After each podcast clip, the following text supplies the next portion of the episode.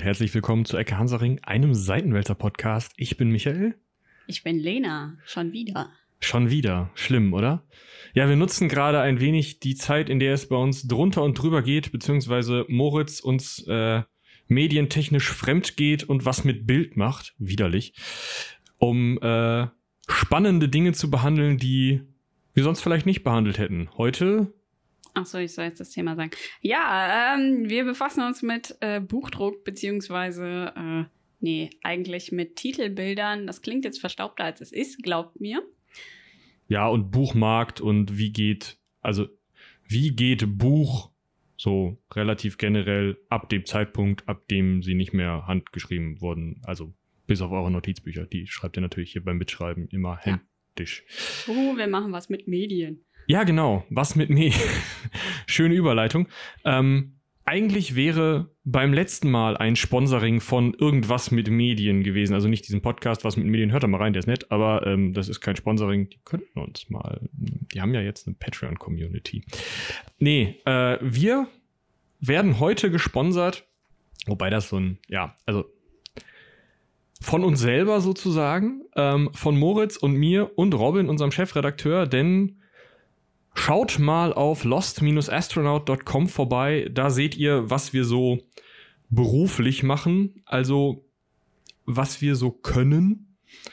Und zwar unter anderem können wir, wenn ihr das möchtet, einen Podcast für euch machen. Von Anfang bis Ende euch dabei helfen, einen Podcast in die Welt zu bringen oder wie auch immer ihr da Unterstützung bei braucht.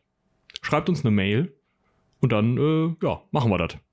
Reden könnt ihr. Ja. Reden können wir, genau. Reden können wir und das ganze andere drumherum, also ihr hört es ja. Nur was wir nicht können, ist halt ähm, das in der richtigen Folge machen, denn letzte Folge hätte das eigentlich schon stattfinden sollen.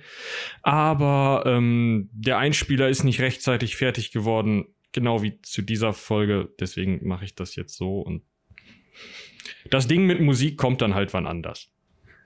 Musik? Ja, so Einspieler haben doch immer so richtig nervige oh, Musik. So Dinge, ja. ja, so mit ja, ähm, ich darf verkünden, ab nächster Folge geht es dann auch ein bisschen stringenter weiter mit Themen, oder? Wenn äh, ich das richtig mitbekommen habe. Tatsächlich ist die nächste Folge ähm, Shakespeare. Also ja oder nein? Also tatsächlich ja, weil also wir haben eigentlich gedacht, mhm, ist doch cool als Vorbereitung für die danach folgende Folge über Macbeth, der ja ein frühmittelalterlicher schottischer König war, also nicht nur bei Shakespeare, sondern so richtig. Ähm, wäre es ja cool, mal zu wissen, wer war denn der Lurch, der über den geschrieben hat, dass wir den überhaupt noch kennen, weil Macbeth war halt drei Jahre König oder so, das ist. Und deswegen haben wir eine Folge über Shakespeare gemacht und jetzt haben wir uns gedacht, Shakespeare hat äh, geschrieben, wurde veröffentlicht ähm, und das hat gut funktioniert, weil er in seinen Lebensjahren da im elisabethanischen Zeitalter ähm, eben schon gedruckte Texte veröffentlichen oder verbreiten konnte. Beziehungsweise, wie ihr nächste Folge hören könnt, die auch in der Zeitblase ist, weil die schon aufgenommen, aber noch nicht geschnitten. Wie gesagt, es ist alles ein bisschen drunter und drüber, wenn derjenige, der normalerweise die Technikseite übernimmt, jetzt einfach Dinge mit Bildern macht. Ähm, auf jeden Fall werdet ihr in der Folge hören, dass Shakespeare zwar nicht selber veröffentlicht hat, aber hat veröffentlichen lassen, beziehungsweise veröffentlicht wurde und das eben in Textform und als Schauspiel, aber auch in Textform und das war gedruckt. Und ja, so ein bisschen die Grundlage und wie könnt ihr euch diese Texte vorstellen, können wir ja heute angehen. Genau, zum Thema gedruckt. ja, wir, also wir brauchen ja erstmal Grundlagen, weil wir haben ja, also im Mittelalter kennt man das ja, wir nehmen so ein Pergament. Also, also ein Mönch und eine Kerze. Genau, also totes Tier abziehen, abschaben, kelken und was man doch so alles damit macht, bis das Pergament ist. Mhm. Und dann hat man so eine Feder und jeder Buchstabe 1 habt ihr. Der Name der, der Rose. Genau. genau. Das Lieblingsbeispiel. Ja, schöner Film. Ähm, also ein bisschen splatterig. Aber ja, so, so stellt man sich das ja ursprünglich mal vor. Ja, also ich sag mal, von denen, die da möglicherweise geschrieben haben, lebt ja keiner mehr. Deswegen müssen wir das einfach mal glauben. Ähm, das, was du da gerade angesprochen hast, nennt man ja Handschriften. Das ist so das, was man noch in der Grundschule lernt und so. nicht Tastatur und Tippen. Ähm, Ist das noch so bei iPad-Schulen? ich weiß es nicht. Wir reden ja über Deutschland und auch tatsächlich äh, den Buchmarkt in Deutschland, ähm, weil der zu der Zeit, die wir jetzt gleich betrachten werden, tatsächlich relativ führend war, ich sag mal so in Europa. Das liegt daran, dass Gutenberg ein Deutscher war und ein deutsches Alphabet ohne Akzents äh, in seine Drucktypen getypt hat. Äh, nee, das liegt daran, dass sich äh, Europa und Asien relativ unabhängig voneinander entwickelt haben, was auch die Papiererfindung angeht und ähm, diese ja, Drucktechnik. Äh, ja, und die Schrifttypen sind einfach sehr unterschiedlich, aber es geht nicht um Accents, sondern um lateinische Schrift. Aber äh, vielleicht der Reihe nach.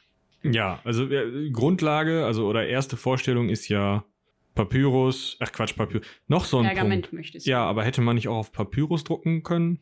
Äh, Ich weiß nicht, wo du hier Palmgras anpflanzen willst. Sizilien. Er ist relativ weit weg. Ja, gut, stimmt.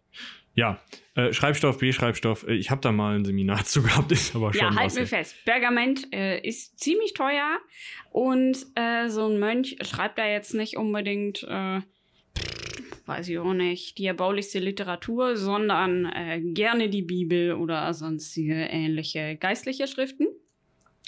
Und die haben ja dann einfach Abschriften gemacht. Das heißt, teilweise wurde dann mal was weggelassen, was vergessen, was verändert. Jedes Teil war so unikat und auch so ein bisschen Lebenswerk, weil wenn man sich vorstellt, das abzuschreiben, das dauert. Besonders wenn du halt wirklich einen Buchstaben nach dem anderen machst. Genau. Und vor allem malst. Also wenn man sich das anguckt, das kann man kaum lesen, weil das halt so ein Gesamtkunstwerk ist.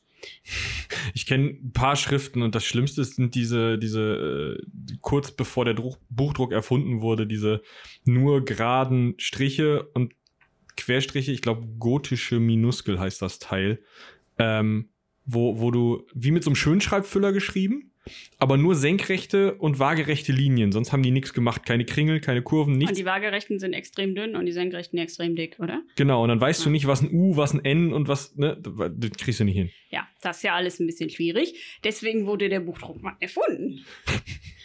Äh, warte mal, Johannes Gutenberg ist ein Ende des Mittelalters. Auch spannend eigentlich, dass so eine Medienrevolution als Ende des Mittelalters bezeichnet wird.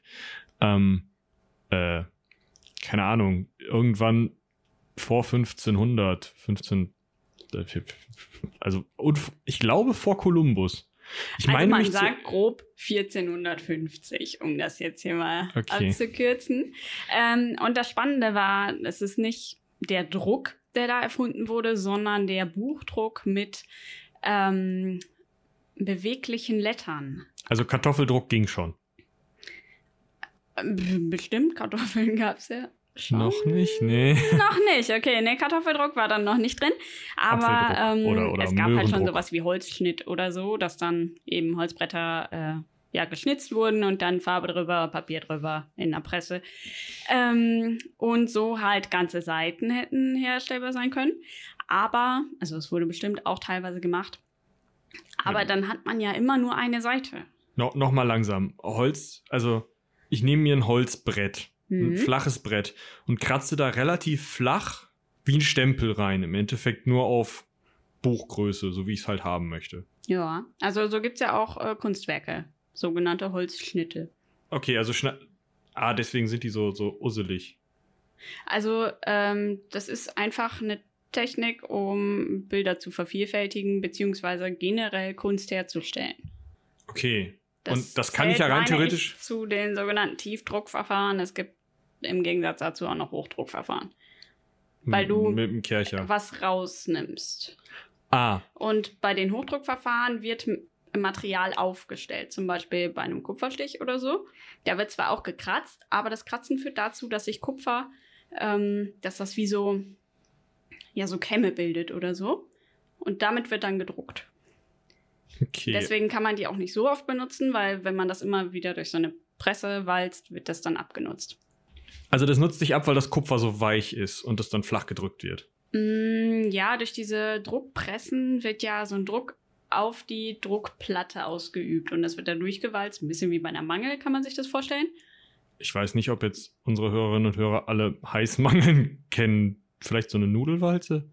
Ja, eine Nudelwalze trifft's auch. Oder unter Ähm, einer Dampfwalze durch? Wie auch immer. Hauptsache viel Druck. Da wird auf jeden Fall diese Druckplatte aus Metall und das Papier durchgeschoben und dadurch wird die Farbe, die auf der Druckplatte ist, auf das Papier übertragen. Aber durch diesen Druck wird natürlich auch das Material der Druckplatte abgenutzt. Okay, aber also bei, bei Holz wäre es jetzt nicht so schlimm, weil das so ein bisschen nachgibt wie Gummi wahrscheinlich und dann wieder Mm, zurückspringt. Nein, weil das ein anderes Druckverfahren ist. Weil bei Holz wirklich was rausgeschnitzt wird. Ja. Und bei Kupfer wird das Material hochgebogen. Und das ist noch da und kann also zurückgequetscht werden in seine Ritzen. Genau. Und deswegen, wenn man jetzt zum Beispiel auf dem Kunstmarkt ist oder so, sind ähm, Kupferstiche, Drucke von Kupferstichen ähm, immer nummeriert. Und die niedrigen Nummern, also die ersten Drucke, sind wesentlich teurer und besser als die hohen Zahlen. Ah. Man kann auch nur so und so viele davon produzieren. Ja, gut, okay, also es gibt Verschiedene Arten, Dinge zu drucken. verschiedene Arten, Dinge zu drucken und Holzstich, äh, Holzstichdruck ist mehr so Thema Kartoffeldruck. Also man schneidet was weg, das, was da bleibt, wird mit Farbe eingeschmiert, hingeklatscht, festgedrückt, mit sehr viel Kraft wahrscheinlich, im Gegensatz zu Kartoffeldruck. Und Also wer gerade mal Internet zur Verfügung hat, der kann mal Holzstiche von Dürer nachgucken. Das ist jetzt nicht so ein Kartoffeldruck. ja, Aber wir können festhalten, das sind immer relativ großformatige Drucke und das ist einfach nicht variabel. Du druckst diese Seite, dieses Bild so. Und du hast ja auch das Problem, dass du, also das ist ja wie Handschrift schreiben. Halt, es dauert arschlange, so eine Seite fertig zu machen. Richtig. Gut, du kannst ja dann viermal, aber ja. Genau. Und da kommt nämlich Gutenberg ins Spiel, äh, der nicht nur, hm, ja, einer seiner Nachfahren und seine Doktorarbeit ähm, und so, wir kennen das, aber Damit ist Gutenbergen ja sozusagen ein Teekesselchen unter den äh, Neologismen äh, ja, das ist schön, ne? So Ja. kann man sich das auch rückwirkend nochmal merken. Denn äh, der gute Mann hat die Druckerpresse mit variablen Typen erfunden. Das heißt, Mit variablen So Typen, man konnte austauschen, wer die bearbeitet. ja, nein, ein, äh, ein Drucktyp ist quasi der Buchstabe. Ein einzelner. Aber mehr als ein Buchstabe, deswegen Typ, weil du kannst auch Bindestrich drucken. Ähm, nee, es ist der Stempel des Buchstabens. Okay. Also ähm, in Zeiten des Handletterings ist das ja nochmal ein bisschen anders. Ähm, es gibt ja jetzt immer noch die Möglichkeit, Buchstaben zu stempeln, einzeln. Aber- Wie mit dem Stempel halt. Ja, genau. Aber das dauert ja auch sehr lange und so macht man eigentlich auch kein Buch. Das heißt, äh, der gute Gutenberg ist hingegangen und hat ähm, so eine Art Rahmen genommen und ganz viele Stempelchen, die ja alle lose sind. Das heißt, du kannst alle Wörter, die dir so einfallen, damit bilden. Du kannst also sozusagen den Holzschnitt oder was auch immer zusammenstellen. Genau. Hm. Der hat dann quasi eine Druckplatte erstellt, hat die gedruckt. Und danach konnte der alle Buchstaben wieder rausnehmen und neu zusammensetzen, also quasi Seite 2 drucken. Hm. Das heißt, du bist in der Lage, den gleichen Text, annähernd den gleichen Text, also nicht ganz so variabel, wie so ein Mönch das macht, ähm, immer und immer wieder zu produzieren. Und somit halt nun mal den Buchdruck zu fördern. Also überhaupt Oder- die Möglichkeit zu schaffen, 300 Seiten zu drucken, ohne dass da irgendwie 300 arme Handwerker mit dem Holzschnittmesser rumkaspern müssen. Genau. Was niemand gemacht hat, oder? Nee. Okay. Nee, also entweder Handschriften oder Buchdruck. Aber es gibt nicht, also ist mir zumindest nicht begegnet, äh, Bücher, die komplett in Holzschnitt gemacht sind. Wie so ein Daumenkino. Ja. Wir, wir kommen ab vom, äh, ja. Okay, also das ist erstmal sozusagen die Revolution. Genau. Ja. Wir fangen jetzt an, wir können auf einmal Text unters Volk bringen. Es kostet nicht mehr 70 Milliarden Dollar, äh, irgendwie ein Buch zu bauen, sondern wir können eine Farbe wahrscheinlich. Also ist ja Mm, kein Tintenstrahldrucker. Ja. Also wir kommen gleich noch auf eine zweite Farbe, aber grundsätzlich ist es eine Farbe, ja. Okay, also wir können eine Farbe, pink, wenn wir wollen, schwarz am wahrscheinlichsten, Ja. ähm, auf dem Papier drucken, das Papier hinter zu einem Buch zusammenbasteln, wenn wir das möchten. Das kennen wir ja schon vom pa äh, Papyrus. Ähm, ganz kurz, weil du vorher so auf dem Pergament rumgeritten bist. Ähm, das Papier wurde so circa 50 Jahre vorher nach Deutschland oder halt Europa gebracht. Und okay, also pa Papier im Sinne von Holzschnitzel genau. gepresst, weiß Ja. gemacht. Also weiß im Rahmen der Möglichkeiten. Nicht mehr Tierhaut. Nicht mehr Tier. Also ich, ich kenne noch äh, so, so Lumpenpapier, was man aus Kleidung gemacht hat. Total spannend eigentlich. Funktioniert halt nicht besonders gut, sondern ist mehr so ein Putzlappen, auf dem man auch schreiben kann. Ich bin nur unwesentlich jü- jünger. Okay, kenne ich nicht. ich habe nicht mehr sehr, also ich habe schon selber drauf geschrieben, weil ich mal in einer lustigen äh, Papierschöpfung, Schöpferei war. Aber ähm, halt so, so Geschichtsinteresse mäßig und nicht als Kinderarbeiter oder sowas. Nein, ähm, man hat also Lumpen genommen und in ihre Fasern zerteilt, was ja da zu dem Zeitpunkt meistens irgendwelche ja, entweder Hanf, Flachs oder ähm, Wolle waren. Und diese Fasern konnte man dann nehmen und anstatt sie wieder zu verweben, weil sie dafür zu kurz waren, wenn es Lumpen waren, konnte man sie mit irgendeinem Bindemittel, ich habe keine Ahnung, was die genommen haben, halt zu so einer Art Papierbögen pressen. Ihr könnt euch das aber vorstellen, so fein werden die Fasern nicht. Und wenn man das zusammenpresst, dann hat man halt, wie gesagt, einen besseren Putzlappen. Und darauf kann man dann schreiben. Das ist wahrscheinlich auch wesentlich günstiger, als ein ganzes Tier nur zu Sch- Beschreibstoff zu verwursteln. Aber es ist halt auch ziemlich beschissenes Papier und wahrscheinlich hat das Bindemittel auch nicht so lange gehalten. Und dieses Holzpapier aus Holzfasern gemachte Papier ist halt einfach ein, ein ziemlicher Fortschritt. Genau. Ja, und äh, das, also wir haben Holzpapier seit ungefähr 1400, seit ungefähr 1450 haben wir den Buchdruck mit, also drucken konnten die Leute ja vorher schon, wir haben das ja gehört, Holz. Mit beweglichen Lettern. Genau, mit beweglichen Typen, Lettern, Typen. Typen finde ich lustig. Und jetzt fangen die Leute an, wie die Blöden die Bibel zu drucken wahrscheinlich, oder? Ja, auch die Bibel. Aber durch den Buchdruck entsteht ja jetzt erstmals ein, ich nenne es mal Buchmarkt. Das heißt, äh, es wurden auch andere Bücher geschrieben, was auch so ein bisschen daher kommt, dass äh, ja um diese Zeit, 15., 16. Jahrhundert, ähm, ja die Religion einfach so ein bisschen in Frage gestellt wurde. Da kannst du wahrscheinlich aus historischer Sicht ein bisschen mehr drüber erzählen. Das heißt, es Sie wurde meint nicht Martin Luther und Konsorten. Ist ja jetzt bald auch wieder Zeit, den zu feiern. Ähm, War vor drei Jahren, aber ja. Nein, Reformationstag. Du Ach so, wann- katholischer Dude. Wann ist denn der? Halloween. Ah, gruselig.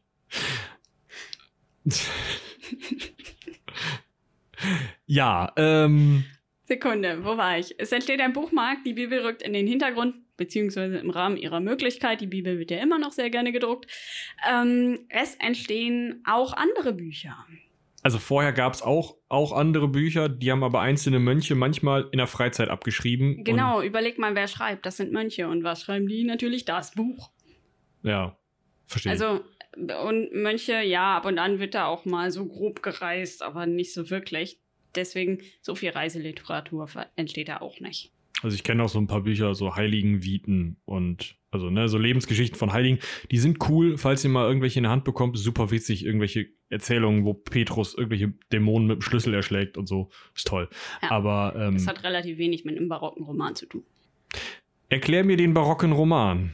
Oh, der barocke Roman. Der eine.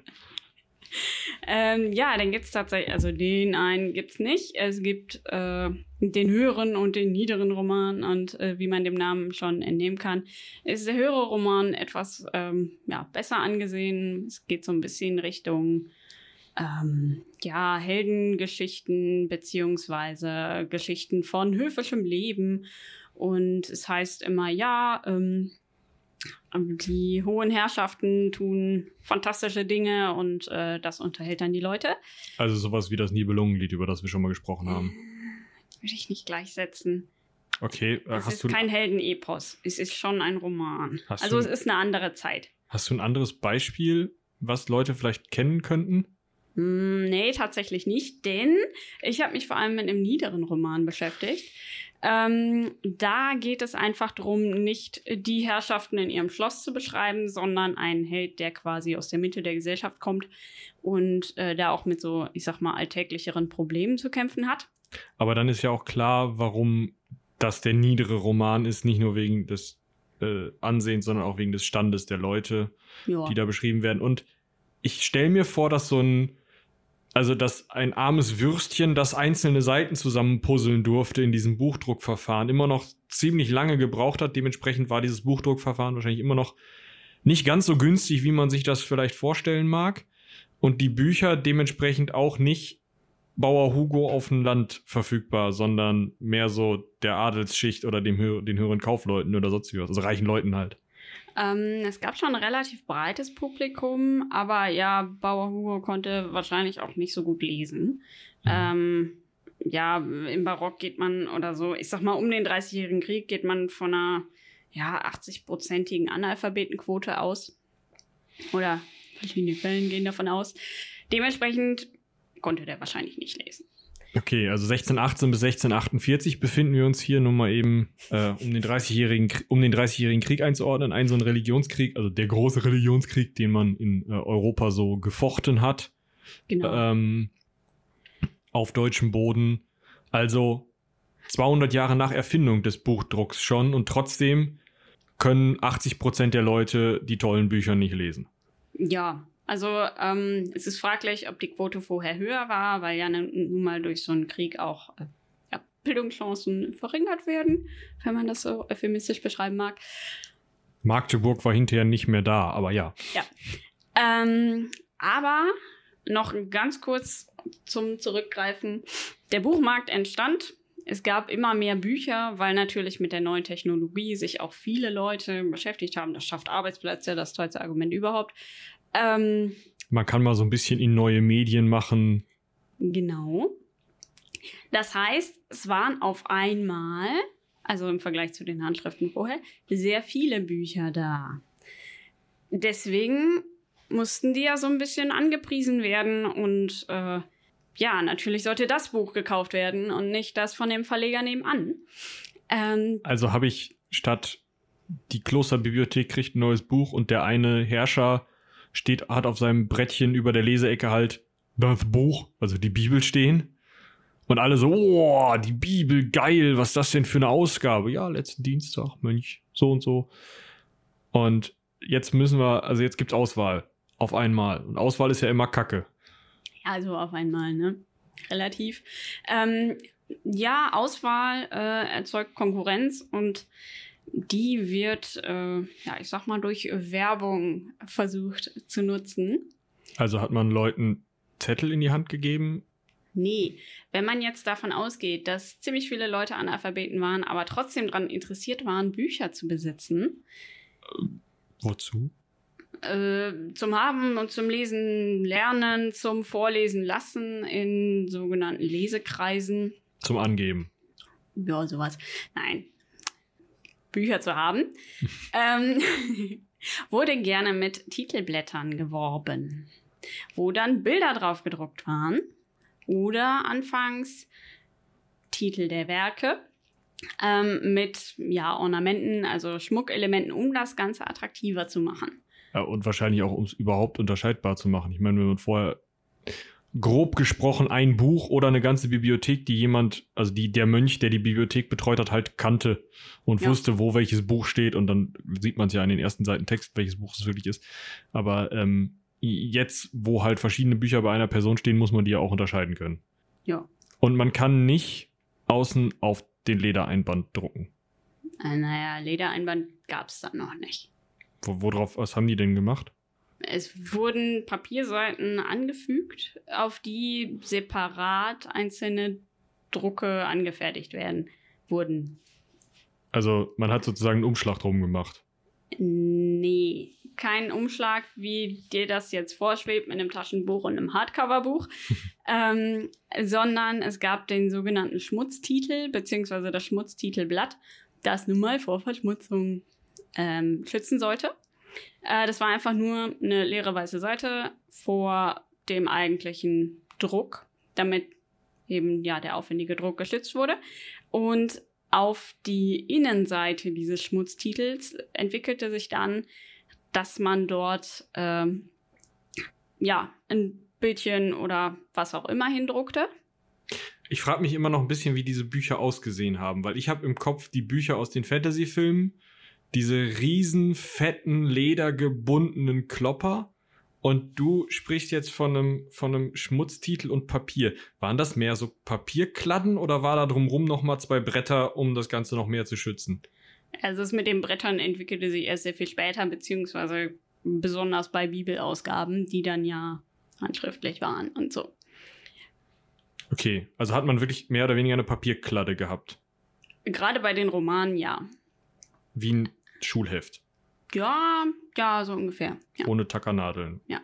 Also in der Literatur heißt es auch, dass die ungebunden verkauft werden. Das heißt natürlich nicht, dass man einzelne Seiten hat, sondern ähm, dass das eben kein, äh, ja, keine Pappe vorne und hinten war. Okay, äh, ich war halt noch ein bisschen so bei, wie, wie geht Buch zu dem Zeitpunkt? Also wirklich wie ein Schulheft, dann vorne eine weiße Seite, weil die ja kaputt gehen könnte. Und auf der Rückseite davon kommt jetzt das, was du beschreibst, das Titelbild. Ähm, ja, das wird meistens als Frontispiz bezeichnet.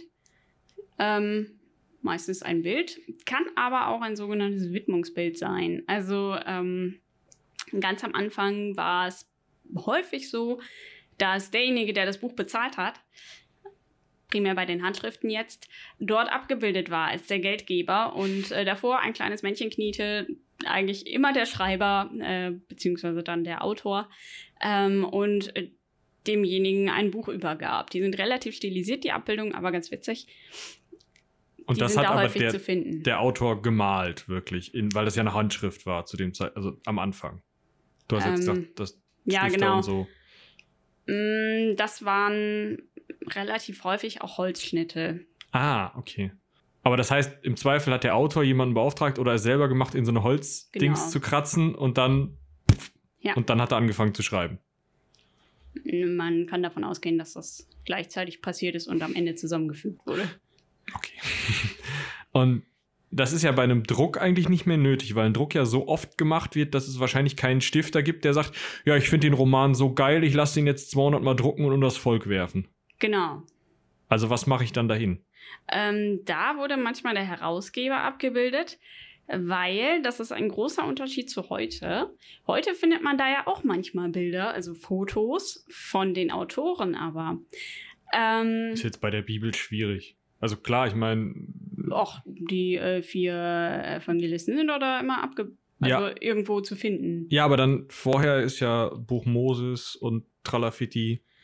Genesis, ich weiß nicht, wie der Genesis ja kein aussieht. Bildnis und so. Ja, siehste, geht nicht. Nein. Ähm, der große Unterschied zu heute ist, es gab keine große Autoridentität. Das heißt, gerade wenn man sich auch äh, mittelalterliche Schriften anguckt, es gibt jetzt keine wirklichen Urheber von Schriften. Also äh, Walter von der Vogelweide wird sich wohl selbst nicht so genannt haben, sondern der hieß vielleicht Walter, wo auch immer man das her weiß. Und Tja, der hat halt da gewohnt, wo Vögelchen gezwitschert haben. Also, da, das ist jetzt kein Name im engeren Sinne und, äh, ja, beziehungsweise, ja, es ist eine Bezeichnung, aber sehr im Nachhinein. Ähm, Das heißt, das kann ich nicht dahin schreiben. Also dann wird da halt stehen, das ist ein Buch von Michael und alle denken sich, das hättest du im Zweifel gar nicht hingeschrieben, weil du dir als Autor gar nicht so wichtig vorkommst, da deinen Namen drauf zu schreiben. Also eher hätte da gestanden, gedruckt wurde dies von, Seitenwälzer Heinrich. e.V. ja, sowas. Also oder Heinrich, Genau. Kaiser von Ja. Und Okay. bei Seitenwälzer e.V. hätte dann auf dem Frontispiz ein äh, Bild von Robin geprangt, der ähm, ja eine lustige Perücke aufhat und wo drunter auf so eine Banderole sein Name steht. Okay. Das stelle ich mir ziemlich lustig vor. Ich finde, wir sollten mehr Bücher machen. Aber ähm, Sollten wir mal vorschlagen. er, er hört das ja beim Spülen. Gruß an dieser Stelle, während Lena einen Tusch dazu auf meinem Holzschild spielt. Ähm, ja, also, da kommt der Herausgeber hin, nach innen auf diese diesen Schmutztitel. Genau, weil man ja davon ausgeht, dass die Außenseite ähm, Kaputt Ja. geht. Kaffeefleck. beschmutzt wird. Ja. Okay, nächste Seite. Was machen wir da? Ähm, da entwickelt sich langsam die sogenannte Titelseite. Nochmal der Vergleich zu den Handschriften. Sorry, wenn das ein bisschen hin und her geht. Ähm, zur Zeit der Handschrift war der Schreibstoff ziemlich teuer. Dementsprechend wäre das eine Schreibstoffverschwendung gewesen. Ähm, B-Schreibstoff, oder? richtig.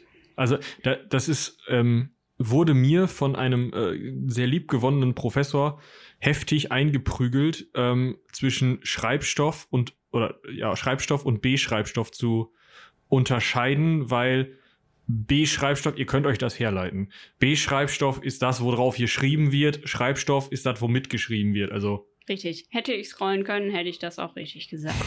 Habe ich Ja. aber nicht. B. Schreibstoffverschwendung. Ähm, fand ich sehr lustig, deswegen muss ich das jetzt hier anbringen.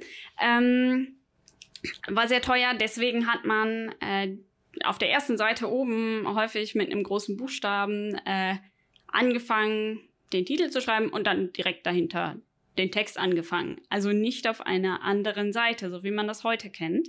Und wie sich das im Buchdruck langsam etabliert hat. Weil man zu Zeiten der Handschrift noch davon ausgehen musste, wenn da wenig Text auf einer Seite war, dass man die Seite entfernt hat, das Geschriebene abgekratzt hat und das Ganze nochmal benutzt hat. der, das klassische Palimpsest.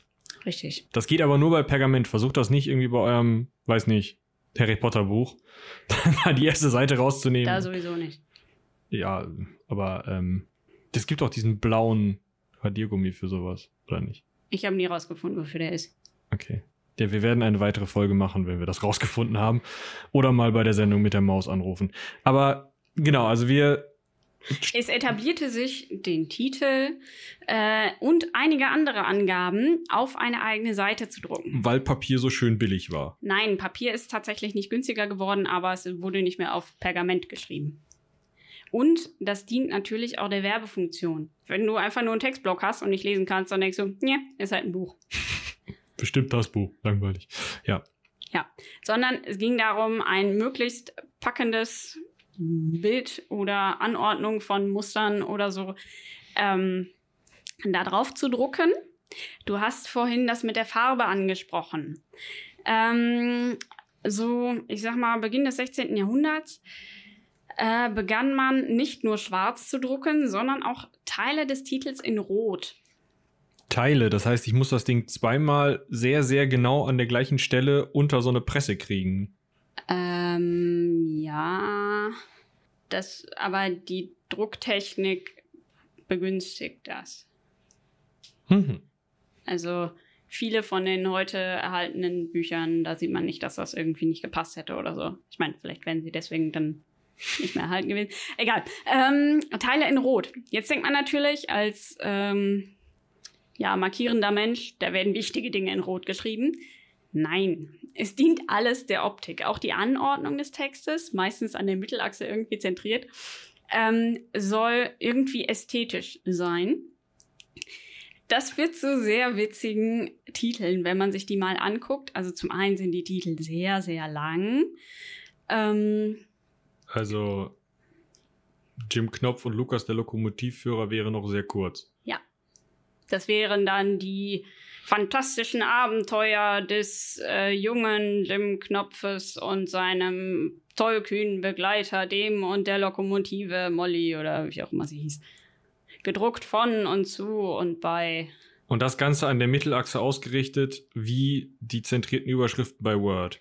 Genau. Und der Witz ist nicht nur in zweierlei Farben, sondern auch in verschiedenen großen Drucktypen, je nach Zeile unterschiedlich. Das heißt, wenn ein Wort getrennt wurde, weil es nicht mehr reinpasste, ist das dann verschieden groß geworden und auch anteilig noch in verschiedenen Sprachen. Denn die deutschsprachigen Titelblätter waren sehr in der Minderheit. Die lateinischen dementsprechend in der Mehrheit. Und es ist auch häufig vorgekommen, dass gemischt wurde, weil dieses Lateinische natürlich das Traditionsbewusste ähm, noch so ein bisschen hervorgehoben hat und unterstrichen hat. Das heißt, es wurde dann auch noch sprachlich gemixt. Ich sag mal, wenn man sich so Bücher anguckt, ist das jetzt nicht so auffallend, beziehungsweise nicht das prägnanteste Merkmal. Aber Äh, lateinische Wörter wurden auch noch durch eine andere Schriftart hervorgehoben. Das heißt, es war so ein bisschen Overload an Informationen, die ja alle irgendwie nicht so richtig Sinn bringt oder der Wichtigkeit nachgeordnet sind, sondern der Optik nach. Aber ist ja auch scheißegal. Wenn du das nicht lesen kannst, ist es egal, ob es Latein oder Deutsch ist und auch wie der Text dahinter war, wahrscheinlich oft Deutsch, oder? So ein Roman. Mm, ja. Also, hm, da gibt es keine, oder habe ich zumindest keine Zahlen drüber gefunden. Okay. Welche Prozentteile jetzt wie in welcher mhm. Sprache sind. Ja, aber ich kann, ich kann mir das schon vorstellen. So, die magnifizenten äh, Itä sind, glaube ich, die Reisen äh, des. Ich habe keine Ahnung, was Knopf auf Latein heißt. Das ist Jim Knopf halt. Ja. Und dann. Stimmt, Button oder so. Nee, nee, das ist Englisch. Ja, aber das äh, Latein ist doch. ja. Ähm, Nein, Latein, äh, egal, da können wir mal anders drüber sprechen. Also, wir haben jetzt ein schönes Titelbild, also ein schönes Titelbild. zentriert, kursiv, Buchstaben unterschiedlich groß. Äh, noch nicht mal kursiv. Also Antiqua und ich habe wieder vergessen, wie die andere Schrift hieß. Wurde da gemischt. Aber die hat nichts mit der Antiqua von Word zu tun, oder? Nee, ich glaube nicht. Hm. Okay. Jetzt möchte ich mein Buch aber verkaufen. Mhm. Und alle haben so einen Mischdialekt da auf der. Äh, auf der Frontseite. Das ist ja total nervtötend. Wir befinden uns jetzt äh, 1550 so über den Daumen, oder? Mm, ja. Ja. Grob. Bisschen mehr. 1600. Ja. Okay. Also, äh, um das einzuordnen, im 17. Jahrhundert geht man von der ja, umfangreichsten Titelei aus. Da gehört noch ein bisschen mehr dazu als das Titelblatt und das Frontispiz, da komme ich gleich zu. Aber ähm, ja, erst danach wird es dann weniger und bis dahin wird es immer, immer mehr, äh, um das kurz einzuordnen. Okay, also nur um. Weil diese ganzen Entwicklungen sind auch immer so ein bisschen ortsabhängig. Das heißt, wenn wir jetzt gerade ähm, auch bedenken oder die nächste Folge in den Blick nehmen, Shakespeare hat von 1500 Keks bis 1600 Keks gelebt. Äh, na, deutscher Buchmarkt. Ja gut, aber das ist ja, also der Druck ist ja dann langsam rübergeschwappt. Oder kannst du, also kann man sagen, in England, die wollten Kurztitel. das weiß ich nicht. Okay, also ja. Müsstet ihr nochmal erforschen. Ich, ich schicke den Praktikanten oder die Praktikantin, je nachdem, wer mehr Zeit hat. Auf Exkursion nach England? Ja, ist doch eine geile Idee, oder? Ja, gerade jetzt. Auf jeden Fall ähm, zu, zu Shakespeares Zeiten, aber in Deutschland waren die Titel verflucht lang. Also ich glaube, der wäre nicht mit Macbeth irgendwie weit gekommen. Nein. Also ähm, normalerweise war die erste Seite voll gedruckt. Zwölf Punkt, gib ihm. Nein, unterschiedlich. Und rot. Und anteilig Latein und unten noch irgendwie ein Emblem oder nee, kein Bildchen. Emblem. Ein Ornament drauf oder die Druckmarke oder so. Druckmarke? Ähm, ähm, jeder Drucker, es entwickelte sich irgendwann die buchhändlerische Originaledition ähm, weil irgendwann der Buchdruck im Ansehen stieg. Ähm, und dann wollten die Drucker ähm, quasi ihre Drucke als äh, von Heinz kenntlich machen. Okay. Ähm, und dann hast du dein, dein, deine Marke, also dein genau. Heinz. Ja, also es sind heute noch einige Druckmarken bekannt, ähm, wo man dann weiß, okay, der Drucker hat immer das Bildchen, dieses Ornament irgendwie beigefügt. Ah, und damit hat man, also man hat nicht dran geschrieben von Heinz, sondern man hat einen Vogel hingemalt und alle wussten, na, das ist von Heinz. Genau. Und das weiß man natürlich heute nicht mehr. Also nur noch manchmal. Anteilig weiß man das heute noch. Aber es ist auch nicht so viel davon überliefert. Und wir sind immer noch an einem Punkt, wo der Autor vielleicht irgendwo äh, hinten mal erwähnt wird, aus Versehen, und eigentlich der, der ähm, Drucker und der Herausgeber die wichtigen Leute sind.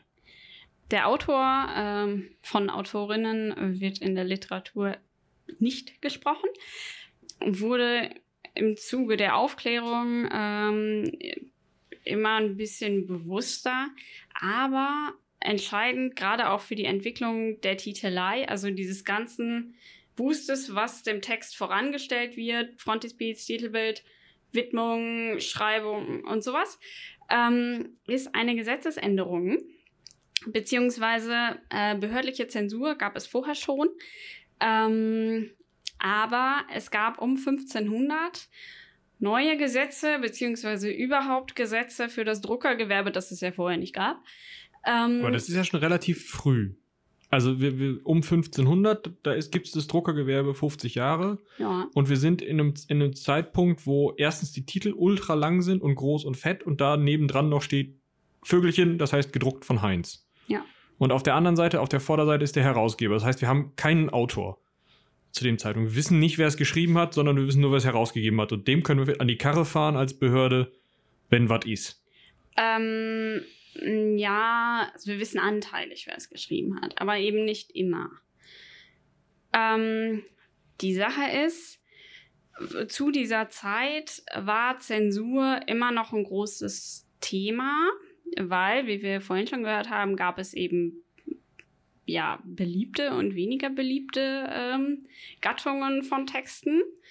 Und ähm, es sollte natürlich Kritik am ja, äh, am herrschenden, System, am Fürst, am König, am Kaiser, Genau. an der Kirche, was gerade da ist, ähm, vermieden werden. ja, sollte vermieden werden, ähm, durch eine amtliche Zensur.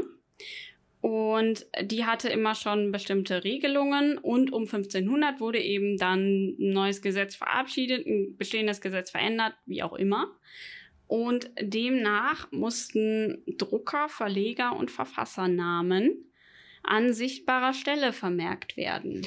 Damit ich jemanden hab, dem ich, wenn ich 500 Exemplare von Der König ist doof irgendwo im Buchmarkt finde, dem ich dann auch ordentlich vor den Koffer scheißen kann. Ja, Beziehungsweise wir sind im Jahre 1500, die haben dann wahrscheinlich den nächstbesten Baum gesucht und ein Seil genommen. Genau. Und um vor Raubdrucken zu schützen. Denn dieses Gesetz gilt so ein bisschen als der Ursprung vom Urheberrecht. Oder wird gerne so genannt. Okay, erklär noch mal das Wort Raubdruck. Ich klaue mir ja nicht die, die, die Buchstaben, sondern ich nehme den Text und drucke ihn nach, oder wie? Genau. Und verdienst damit nochmal Geld, obwohl es weder deine Leistung ist, den Text zu schreiben, noch deine Leistung ist, den Text erstmalig rauszudrucken und somit bekannt zu machen. Copyright. Ja, okay. Ähm, das war lange Zeit nicht so schlimm, beziehungsweise gang und gäbe. Ähm, aber Bestandteil dieser Titelei mit dem neuen Gesetz musste auch sein, die Druckerlaubnis, die man sich natürlich vorher einholen musste, von der Zensurbehörde beizufügen. Also das heißt, da stand nicht mehr, dies sind die Abenteuer des fantastischen Raumschiffs Jim Knopf und so, sondern da stand dann nach Erlaubnis der königlichen Zensurbehörde von Württemberg. Es wurde nicht in den Titel aufgenommen. Aber es wurde beigefügt, dass es erlaubt wurde, den zu drucken. Also stand noch unten drunter so mit auf der Seite. Ähm, ja, beziehungsweise wurde in die. Ja, also die Titelei umfasst halt alles Mögliche, ähm, auch Widmungen und es, ja, war mal üblich, dass alle äh, Buchverwandten, so nennt man das, äh, zu Wort kamen und äh, dann sagen konnten, wie toll doch das Buch ist und äh, ja. Also so wie hinten drauf die FAZ schreibt, geilste Science Fiction seit Genau. 2019.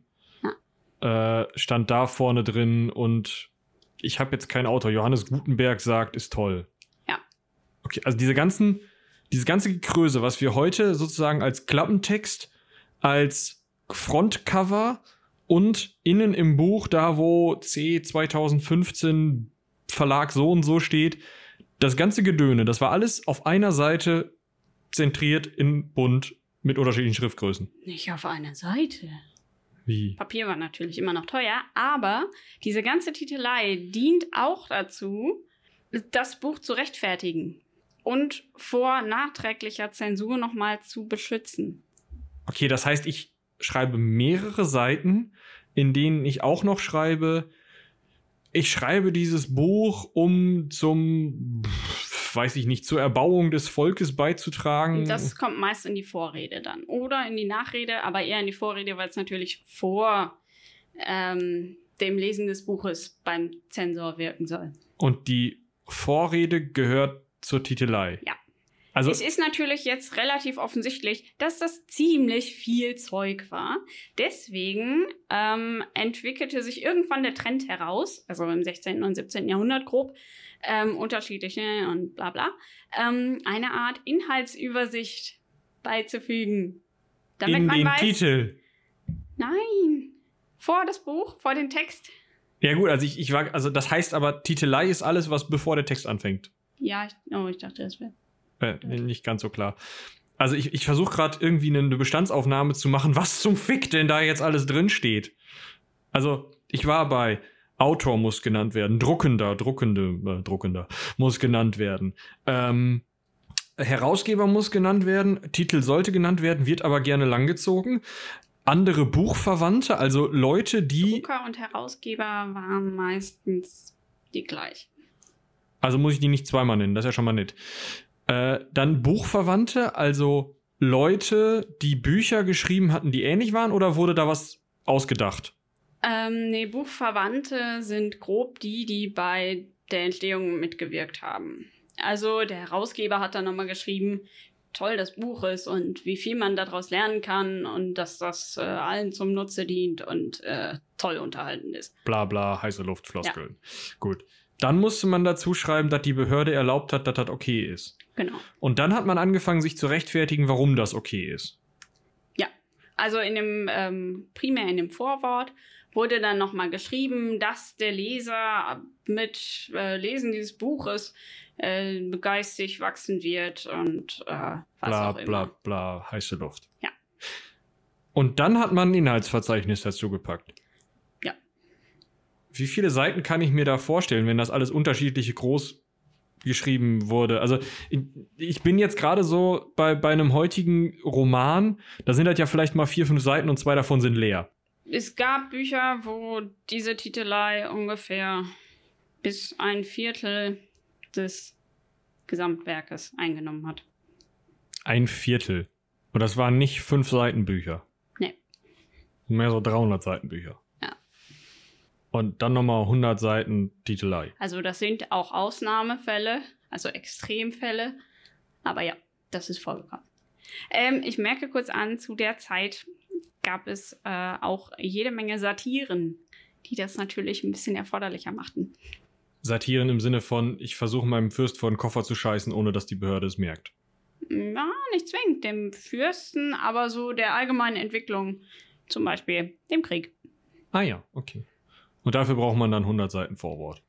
Je riskanter das Thema ist, das du behandeln willst, desto mehr musst du äh, dich vorbeugend rechtfertigen und versuchen, dein Werk zu legitimieren. Oder den Zensor zu Tode zu langweiligen, dass er den Rest nicht liest. Oh, das weiß ich nicht. Ich glaube, die hatten viel Zeit. Okay. Aber ähm, was zensiert wurde und was nicht, war natürlich auch immer so ein bisschen davon abhängig, welcher Zensor denn da gerade zuständig war und wie der dem Geschehen, äh, ja. Das alte. Lehrerproblem. Ja. Okay. Jetzt haben wir uns ziemlich lange drüber unterhalten, wie man diesen Titel aufpusten kann. Und weiter aufpusten kann. Du hattest am Anfang mal was von Titelbild gesagt. Mhm. Macht das weniger oder mehr Problem, also mehr Text, also Bild, also Seiten? Ähm, wie meinst du das genau? Also entwickelt sich das, um diesen Text wieder zusammenzukürzen? Oder entwickelt sich das einfach nur zusätzlich als Werbung? Das entwickelt sich zusätzlich als, als Werbung. Ähm, da es ja nun mal mehr Bücher gab, ähm, mussten die auch so ein bisschen anders angepriesen werden, beziehungsweise entwickelten sich zu der Zeit auch Buchmessen, jetzt nicht so wie Leipzig, sondern äh, insgesamt einfach Möglichkeiten, um Bücher ähm, zu verkaufen, beziehungsweise die Buchhändler haben untereinander Tauschhandel betrieben. Ähm, und da wurde natürlich das erste, was man von so einem Buch sieht, immer wichtiger.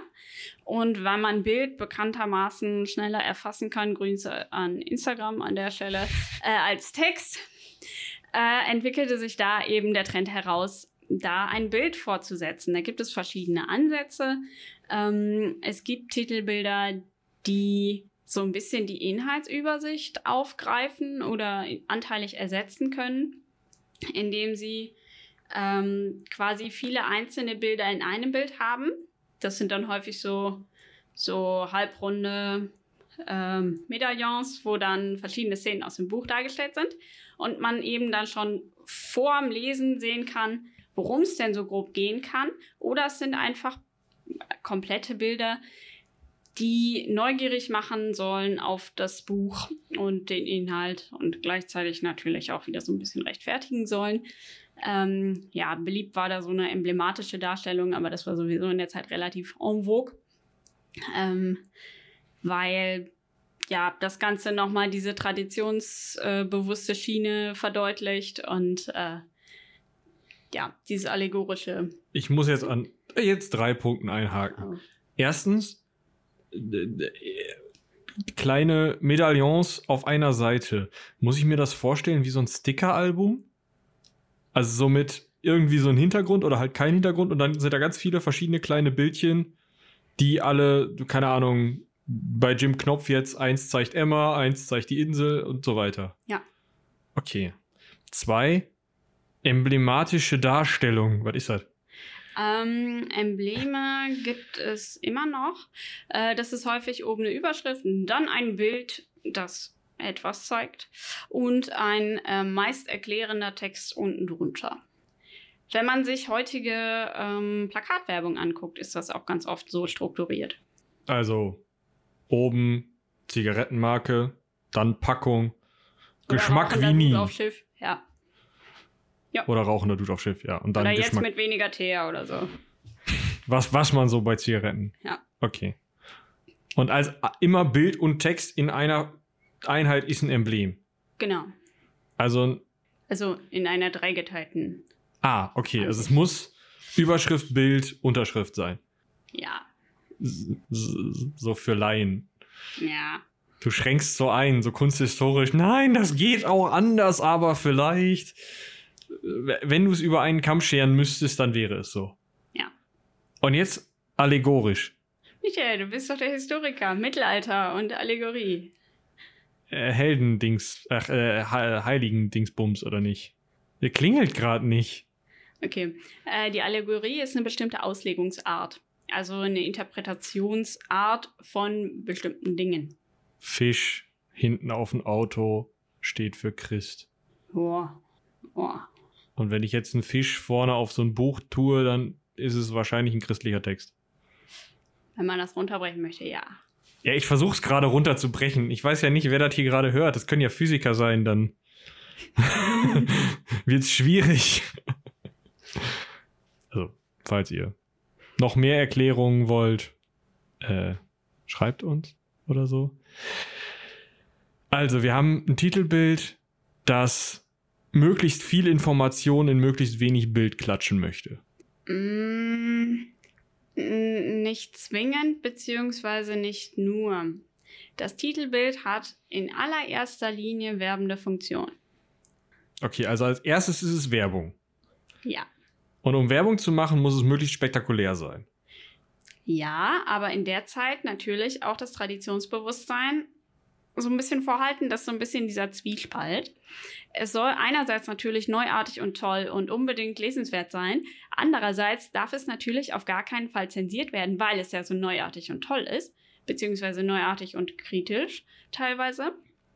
Das heißt, es muss zugleich tradiert sein und gleichzeitig auch irgendwie Unterhaltung und im Zweifel noch irgendwie Allgemeinwissen äh, bereithalten. Also wenn ich jetzt eine dir wieder nicht gefallene Analogie ziehen möchte, mhm.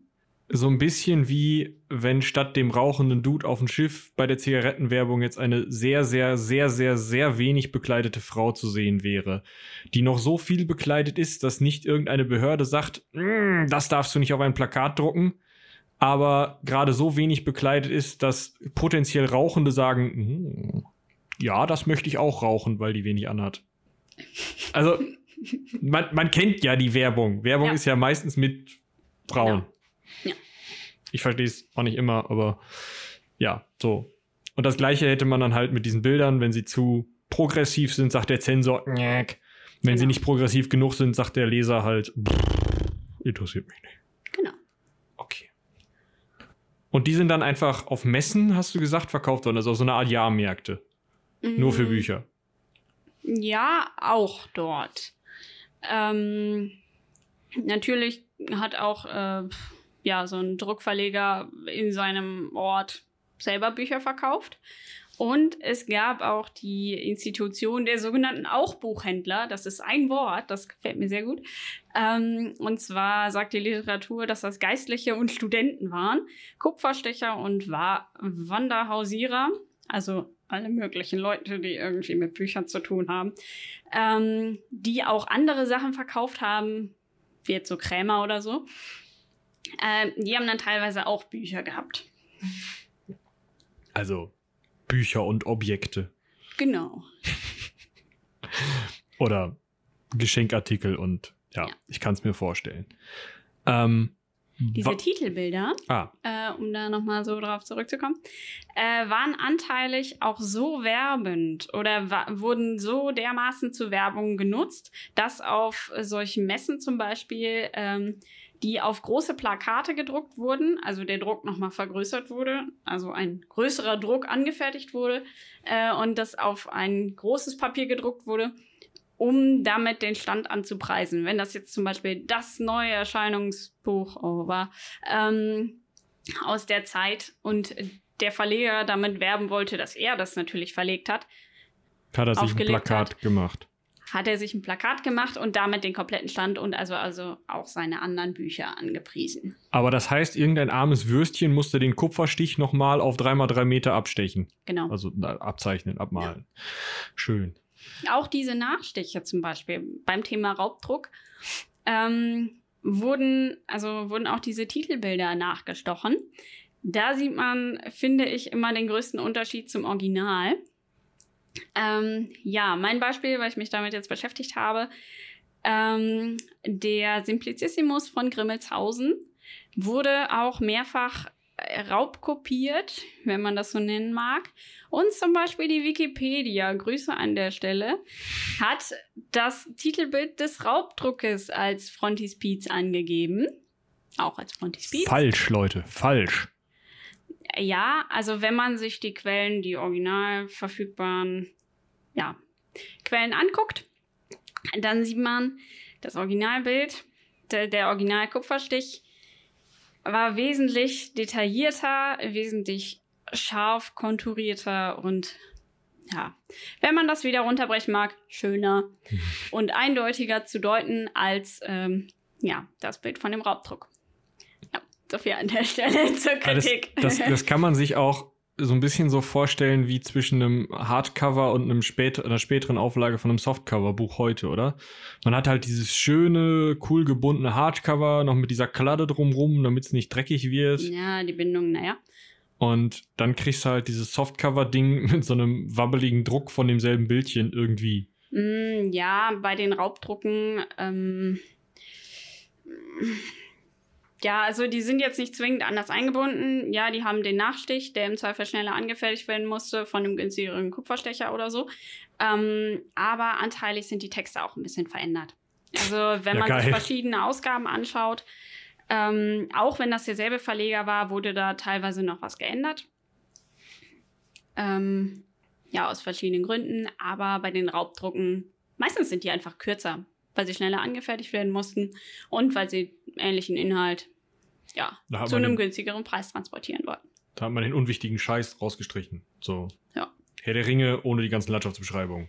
Drei Seiten, fertig. Sowas, ja. Okay. Schön. Also Aber damit wurde natürlich auch Geld gemacht. Ja, aber das heißt, den Buchmarkt müssen wir uns wesentlich durcheinanderer und mehr so in Richtung, der weiß nicht, wie heute so, so Blogs vorstellen, oder? Also, ähm, man kann einfach mal einen Text kopieren, kürzen und woanders nochmal hochladen. Ja gut, vielleicht ist es nicht so unbedingt mehr, also vielleicht war das früher bei Blogs so, dass man äh, Texte, das macht man heute eigentlich nicht mehr, Kenne ich mich jetzt nicht so mit da. Okay, also so ein bisschen, also ich weiß nicht, ich stelle mir das halt so ein bisschen, ja, wie gesagt, durcheinanderer vor. Es ist ein schwieriges Wort. Ähm, wurde denn, also es wurden ja nicht nur Bücher gedruckt, oder? Also man, man hat ja diese Drucktechnologie auch einfach genutzt, um wenn du schon sagst, Plakate zu machen. Mhm. Flugblätter, Ja. sonst noch was? Hat man Rezeptbücher gedruckt oder so? Also keine Ahnung. Was, wofür brauche ich sowas noch? Primär Bücher. Also Und- ja, Flugblätter wurden auch sehr viel gedruckt, aber ich weiß jetzt nicht so richtig, worauf du hinaus möchtest. Ja, so, so, um nochmal so ein bisschen diesen, also wenn ich mir so einen Stand von so einem Buchhändler vorstelle, sind da nur Mhm. Bücher oder gibt es da halt auch irgendwie kurze Klatten mit Kurzgeschichten oder Ah, halt Flugblätter zum Kaufen? Ich weiß ja nicht, was, was mache ich denn mit Flugblättern? Die verteile ich ja eigentlich. ähm, ja, hier muss ich jetzt ein bisschen weiter ausholen. Zeitungen, Zeitschriften, der Playboy. Bücher. Du stellst dir ein sehr fertig gebundenes, sehr im Regal stehendes, unantastbares Buch vor, ne? Schon. Ähm, wenn man sich jetzt vorstellt, wie lange das doch dauert, auch mit beweglichen Lettern ein Buch zu drucken, stellt man fest, das dauert ganz schön lange. Und in der Zeit wurde relativ viel gelesen, äh, Verweis auf die fruchtbringende Gesellschaft zum Beispiel. Ähm, kann man googeln, ist witzig. Okay. ähm, Bücher sind so relativ. Also es wurden immer einzelne Teile von einem Buch rausgebracht. Im Prinzip einzelne Abschnitte, jetzt nicht einzelne Kapitel oder so, sondern einfach kleine Folianten, heißt das so? Folios, meine ich. Foliant ist das, was aus allen zusammengebunden wird. Ah, ja. Also Auf so ein jeden Fall bisschen Teile wie, des Buches. wie Groschenroman. Also wenn, wenn ein Groschenroman jetzt ein Buch wäre, also Groschenromane, die ganze Story von John Sinclair, jetzt ein Buch wäre, wäre jeder Groschenroman ein so ein Folio. Also so 50 Seiten, irgendwas. Und wenn ich das jetzt alles zusammen, also es sind über 1000 Büchlein, deswegen macht man das nicht mehr, aber wenn ich das alles zusammenbinden würde, hätte ich einen Folianten. Genau, Und die kleinen, die kleinen Heftchen wurden rausgebracht genau. als Fortsetzungsgeschichte. Mhm. Also wenn ein Buch neu war, dann erschien das erst in kleinen Heftchen und ähm, die wurden dann ja, gekauft, konsumiert, gelesen, wie auch immer. Und wenn das erfolgreich genug war oder der Autor genug Geld hatte, der Verleger gerade Lust hatte, wurde das auch als Gesamtausgabe rausgebracht. Ah. Ähm, ja, witziger Funfact am Rande. äh, Aus der Zeit stammt auch der sogenannte Cliffhanger, der heute noch bei Netflix beliebt ist und bei anderen Institutionen, die irgendwie was mit Geschichte machen. Ähm, Geschichten. Da kriegt der Historiker sonst Pickel. Stimmt. Ähm, ja, um zu gewährleisten, dass die Leserinnen und Leser auch das neueste Heftchen erwerben, um zu wissen, wie die Geschichte weitergeht, muss man natürlich am Ende Spannung erzeugen. Und der erste Cliffhanger, der so bekannt ist, äh, begründet auch so ein bisschen den Namen. Ähm, ich weiß nicht mehr genau, von wann er war, aber da hing tatsächlich jemand an einer Klippe und äh, man wusste nicht, schafft er es, schafft es nicht. Ja, spannend. Und das hat man eben gemacht. Also, ich kann mir von Anfang an, also jetzt vielleicht nicht die Bibel, aber so ziemlich alles andere äh, als Fortsetzungsgeschichtchen in kleinen Heftchen vorstellen. Und seltenst, dass mal wirklich das ganze Buch von Anfang an verfügbar war. Ja. Okay, und dann brauche ich aber auch mehrere Titelbilder. Und diese ganze, also wahrscheinlich nicht die ganze Mhm. Titelei, aber zumindest so ein, so ein, das gehört übrigens zu Peter Pan. Ähm, ja, also das hängt immer so ein bisschen von den Mitteln des äh, Autors und Verlegers ab. Es gab auch mal eine Zeit, wo jedes Heftchen ein einzelnes Bildchen vorne dran bekam. Aber wenn man sich vorstellt, dass so ein Autor selten auch Kupferstecher war, musste da jemand für beschäftigt werden. Die meisten Autoren waren so interessiert daran, ein äh, Titelbild vorne auf ihrem Buch zu haben, um es eben besser verkaufen zu können, dass sie selber aus eigener Tasche das finanziert haben. Ähm, dass da ein Kupferstecher sich mit beschäftigt und dann ein Bild nach ihren Vorstellungen sticht. Ähm, aber wenn man für jedes Heftchen so einen Kupferstich anfertigen lässt, der im Zweifel auch noch ein anderer ist, weil es ja um was anderes geht diesmal oder um einen anderen Teil der Geschichte, ist das sehr teuer. Und ähm, ja, das hat man, das gab es eine Weile lang und es gibt auch immer noch sogenannte Prachtbände oder ja, ähm, Bildbände sozusagen, ähm, wo viele Illustrationen drin sind. Aber es hat sich irgendwann durchgesetzt, weil es eben sehr teuer ist, ähm, ein Titelbild zu machen, gerade auch bei den Gesamtausgaben, das dann vorne draufsteht. Vorne auf dem ersten Heftchen Genau. und dann steht da auf dem nächsten halt immer nur Simplicissimus Teil 2. Genau. The, the Simplest Thing oder so. Keine Ahnung, wie, wie man das machen würde. Ja. Haben wir noch irgendwas vergessen, was wir zum Buchmarkt in der frühen Neuzeit sagen müssen? Wenn wir uns vorstellen, wie wurden Geschichten, wie wurden auch, ja, auch Sachtexte im weiteren Sinne verbreitet? Nee, also ich glaube, zur zu der Zeit haben wir nichts vergessen. Das ist ja super. Also nicht, dass wir das jetzt umfassend behandelt hätten, aber Naja, wir, wir sind ja kein Wissenschaft, also wir sind ein Wissenschaftspodcast, aber wir haben ja nicht den Anspruch, das Ganze hier wie eine krasse wissenschaftliche Arbeit mit jedem Wenn und Aber und jeder Quellen an Dingsbums äh, herauszubringen. Denn wenn wir das wollten, dann würdet ihr mehr Links anklicken, als ihr ähm, ja hören würdet wahrscheinlich. Aber als Überblick, glaube ich, taugt das wohl. Also man muss sich ein Buch eher als Fortsetzungsgeschichte vorstellen mit unfassbar riesigem Titel, Titelei. Titelei habe ich gelernt, heißt das. Und die Titelei ist alles, was nicht das die Handlung des Buches ist. Also nicht der, der Text selbst. was vor dem Text ist. Genau. Also, also hinter dem Text gibt es keine Titelei mehr. Doch, es gibt manchmal auch eine Nachrede. Und andere Dinge, die angefügt wurden. Die habe ich jetzt aber weggelassen. Die heißen auch noch Titelei. Das kommt darauf an, wer sich in der Forschung damit beschäftigt hat. Diese Bezeichnungen sind leider nicht stringent. Sorry. Also,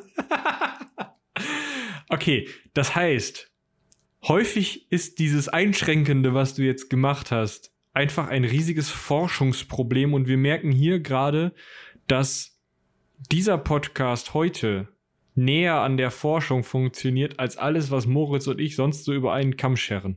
Äh, scheren. ich glaube, ihr zerrt es über einen Kamm. Ähm, Auch zerren, ja. Ja, könnte sein. Ähm, ja, das ist jetzt alles sehr runtergebrochen. Wenn ihr Fragen oder äh, gerne Quellen haben möchtet zu bestimmten Äußerungen, die ich jetzt hier getan habe, dann äh, schreibt sie uns doch gerne an. Rumlabern.seitenwälzer.de. Ja, Beziehungsweise dafür, dafür könnten wir eigentlich noch eine neue eine neue E-Mail-Adresse äh, machen.